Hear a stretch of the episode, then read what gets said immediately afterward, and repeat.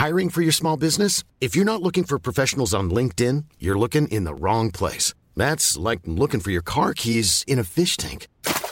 LinkedIn helps you hire professionals you can't find anywhere else, even those who aren't actively searching for a new job but might be open to the perfect role. In a given month, over 70% of LinkedIn users don't even visit other leading job sites. So start looking in the right place. With LinkedIn, you can hire professionals like a professional. Post your free job on linkedin.com slash people today. Lo cuento, te lo cuento. Tu dosis diaria de noticias. Buenos días a todos y todas, soy Laura Gudiño y te traigo tu dosis diaria de noticias para que sepas qué pasa en el mundo en estos días. Se me cuidan, ahí se ven. En una reunión en la Casa Blanca, Joe Biden anunció que Estados Unidos terminaría su misión militar de combate en Irak. ¿Y también allá andaban los estadounidenses? Después del ataque de las Torres Gemelas, el presidente George W. Bush convenció a su amigo Reino Unido de invadir Irak en 2003, a pesar de que el Consejo de Seguridad de la ONU le dijo que no lo hiciera. Aquella ocupación terminó con el derrocamiento de Saddam Hussein, pero años después, Barack Obama dijo que fue la guerra más impopular de la historia y en 2011 ordenó el retiro de las tropas. Sin embargo, las tensiones en Irak llegaron a tal punto que el gobierno le pidió una mano a Washington, así que una nueva misión estadounidense regresó ¿Y ya se van otra vez?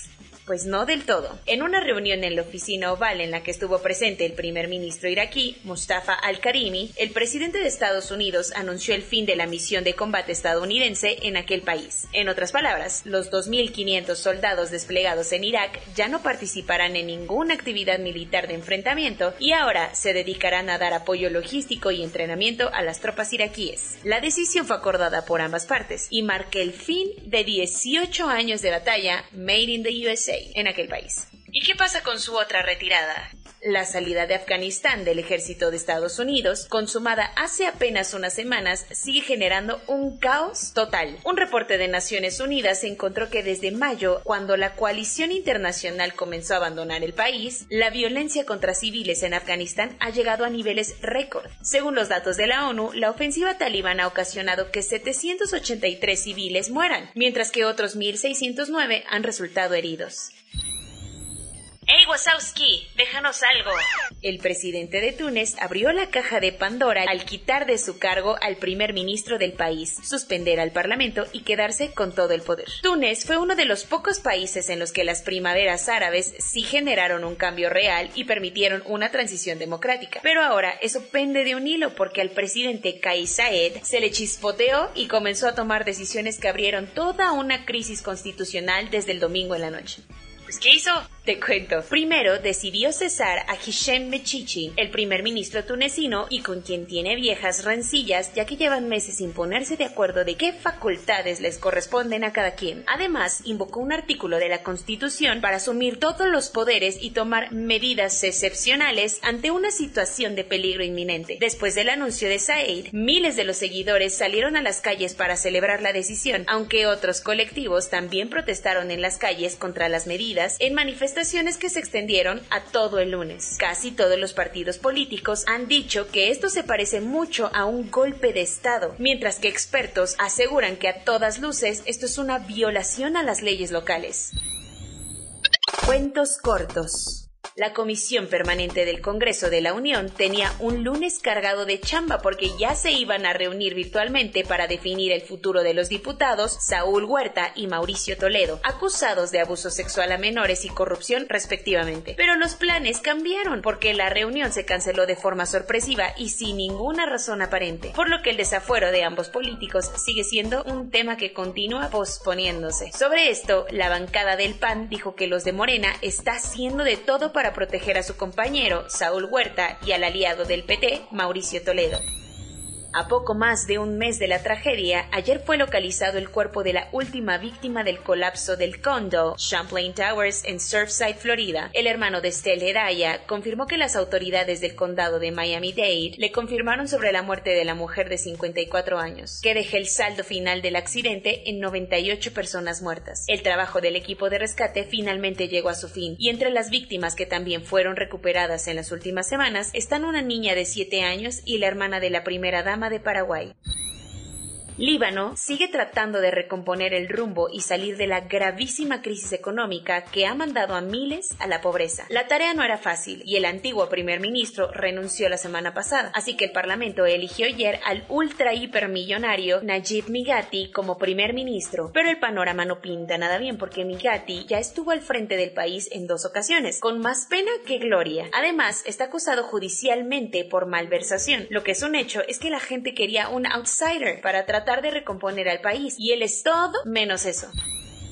Parece que al dueño de Amazon le cayeron varios veintes después de que medio mundo lo criticó por andar organizando viajecitos al espacio mientras el mundo vive una pandemia. La gente se muere de hambre y la desigualdad aumenta cada vez más. Para que no le digan insensible, Jeff Bezos anunció que su fundación The Bezos Earth Fund unió fuerzas con el World Wildlife Fund para ayudar en la restauración de manglares en México. Aunque no quedó claro de cuánto estamos hablando, el hombre más rico del mundo financiará proyectos en los estados de Yucatán, Quintana Roo, y Nayarit para evitar que este ecosistema siga desapareciendo. Aunque bueno, esos aires de astronauta no se los quita nadie, porque Jeff Bezos se ofreció a cubrir 2 mil millones de dólares de lo que le cuesta a la NASA producir un vehículo capaz de explorar Marte. En abril pasado, la Agencia Espacial Estadounidense bateó a la empresa Blue Origin de Bezos y mejor se fue con la propuesta de Elon Musk para construir el cohete responsable de enviar a la primera tripulación de humanos al planeta rojo, algo que se planea para el 2024. La idea es que este dinerito le permita a la NASA volver a incluir a Blue Origin en su apuesta espacial. Y hablando de grandes viajes aéreos, Sarah Rutherford anunció sus planes de convertirse en la mujer más joven en pilotear una aeronave completamente sola y darle la vuelta al planeta. La joven de 19 años que tiene las nacionalidades británica y belga es un estudiante del colegio St. Swithin en Winchester que buscará emular los pasos de sus padres que son pilotos de aviones. Para eso, el próximo mes empezará una travesía a bordo del ultraligero más rápido del mundo para darle la vuelta a la Tierra en un recorrido que tomará tres meses e iniciará en Bruselas, donde Sara vive actualmente. Tokio 2020 la japonesa Momiji Nishia, de 13 años de edad, hizo historia al convertirse en la atleta más joven en ganar una medalla de oro en los Juegos Olímpicos, al imponerse en la final de skateboarding, una de las disciplinas que se inauguraron en Tokio 2020. Los mexicanos Kevin Berlín y José Valleza se colaron al cuarto lugar en los clavados sincronizados desde la plataforma de 10 metros, mientras que la dupla británica Tom Daly y Matty Lee se colgó el oro rompiendo la hegemonía china en la prueba. Tras ganarle 4-1 a Australia, México se coló a la pelea por la medalla de bronce en el softball femenil y se midió fuerzas ayer por la noche contra Canadá. Cheque el Instagram de Te lo cuento para conocer el resultado. El que conquistó las redes sociales fue Dean Boxall, el entrenador de natación de Australia, al celebrar incontrolablemente la medalla de oro de Ariarne Titmus en la final de nado libre. Los atletas rusos le dieron otra medalla de oro al rock tras sacarle solo 0.103 puntos en la gimnasia varonil por equipos a Japón, los campeones olímpicos en Río 2016. Y bueno, el medallero iba así hasta ayer a las 8 de la noche. En primer lugar, Japón con 13 medallas, Estados Unidos con 15, China con 18, el Comité Olímpico Ruso con 12, Reino Unido con 8, Colombia con una y México también con una medalla. Corona News. En México, el número total de vacunas puestas es de 60.885.690. El número de personas vacunadas con esquema completo es de 24.048.259. Esto representa el 26.86% de la población mayor a los 18 años. El exgobernador de Guerrero, expresidente del PRI y actual diputado por ese partido, René Juárez Cisneros, falleció ayer por complicaciones del COVID-19 tres meses después de haberse contagiado. Ante el panorama que está dejando la tercera ola de contagios, el presidente López Obrador anunció el inicio de una campaña masiva de vacunación en Veracruz, Puebla, Guerrero, Chiapas y Oaxaca.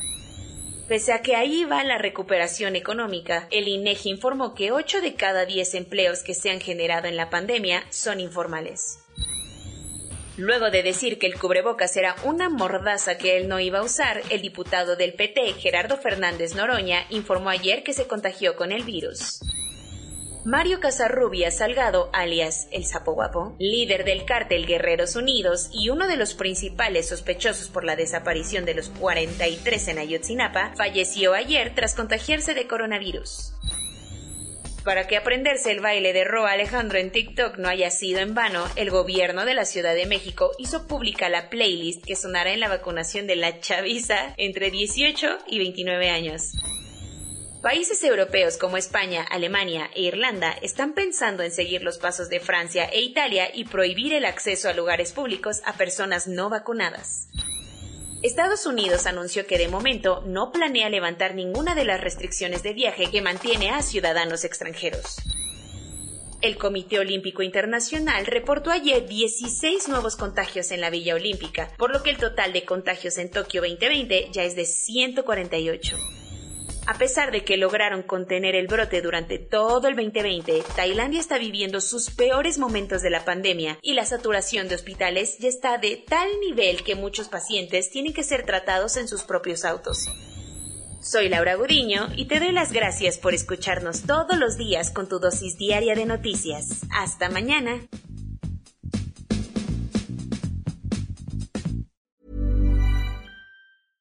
Hey, folks, I'm Mark Marin from the WTF Podcast, and this episode is brought to you by Kleenex Ultra Soft Tissues your ally to help tackle your allergy symptoms this season. I love the change of seasons, but nobody loves pollen and all those other things floating in the air that make you sneeze during this nice weather. Kleenex Ultra Soft tissues are hypoallergenic and allergist approved. So fight back against watery eyes and runny noses without worrying about irritating your skin. For this allergy season, grab Kleenex and face allergies head on.